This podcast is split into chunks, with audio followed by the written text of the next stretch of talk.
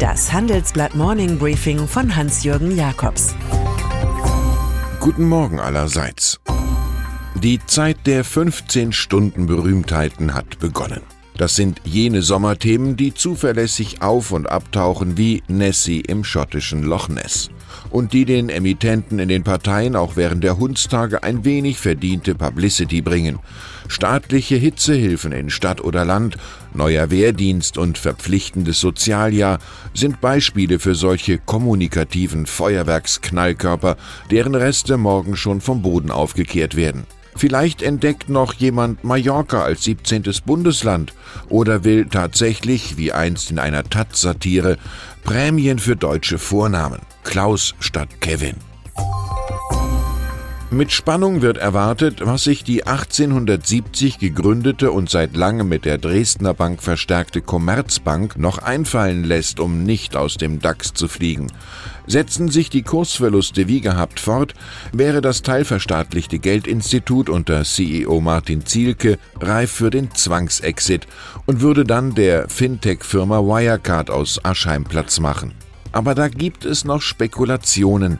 Geheimsache Kopernikus um die polnische Tochter M-Bank, die selbst zu einer europäischen Digitalbank aufgebaut werden könnte. Was wiederum helfen könnte, für das nötige Kursplus von 10% bis Ende August zu sorgen. Eine dicke Bertha der Börsen schien Linde aus München nach der verabredeten Fusion mit dem US-Rivalen Praxair zu werden.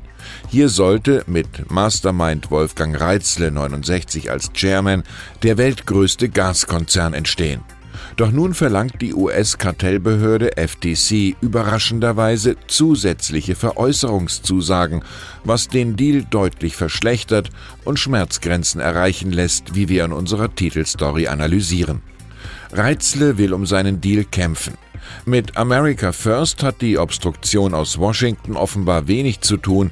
Das Fusionsungeheuer würde zwar Linde heißen, wäre aber operativ ganz Sache des US-Managements. Für Vorwärtsverteidigung entscheidet sich Donald Trump in einer für ihn brenzligen Sache. Das Treffen von Sohn Donald Jr. im Trump Tower mit einem kremlnahen Anwalt im Juni 2016 sei völlig legal gewesen und habe das Ziel gehabt, Informationen über einen Opponenten zu erhalten. Wahlrivalin Hillary Clinton ist gemeint. Angesichts der offiziellen Untersuchungen über eine russische Einmischung in den US-Wahlkampf ist das Selbstbekenntnis des Präsidenten Nachrichtenstoff der höheren Güte. Vor einem Jahr hatte Trump Jr. noch erzählt, es sei damals um die Adoption russischer Kinder gegangen. Chutzpe hat hier die Lüge ersetzt und erscheint als alternative Wahrheit. Der deutsche Sozialstaat ist vielen lieb und teuer. Aber muss er so teuer sein? 2018 werden die Sozialausgaben erstmals die Grenze von einer Billion Euro erreichen. Das treibt eine Allianz von Arbeitgebern, FDP und Wirtschaftsflügel der Union auf die Wachtürme. Sollte die Politik nicht eingreifen, werde der Sozialstaat durch Migration und Alterung aus der Kurve geworfen, warnt FDP-Chef Christian Lindner im Handelsblatt. Und der ebenfalls rechenstarke Steffen Kampeter, Hauptgeschäftsführer des BDA, verweist darauf, dass die Sozialleistungen seit 2015 stärker stiegen als die Wirtschaftsleistung. Man muss kein Prophet sein, das geht nicht lange gut. Und dann ist da noch die Schriftstellerin Lisa Brennan Jobs 40, deren neues Buch Small Fry, Erscheinungsdatum 4. September, ihr größter Erfolg werden dürfte. In dem Kleine Fische-Werk rechnet sie mit ihrem verstorbenen Vater Steve Jobs, dem Apple-Gründer, rigide ab.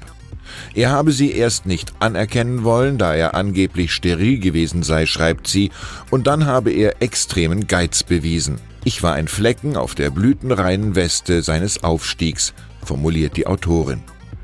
Es ist nun mal, so Marie von Eber-Eschenbach, nicht schwerer, als den gelten zu lassen, der uns nicht gelten lässt. Ich wünsche Ihnen einen guten Start in die Woche mit natürlich ganz viel Anerkennung. Es grüßt Sie herzlich Hans-Jürgen Jakobs.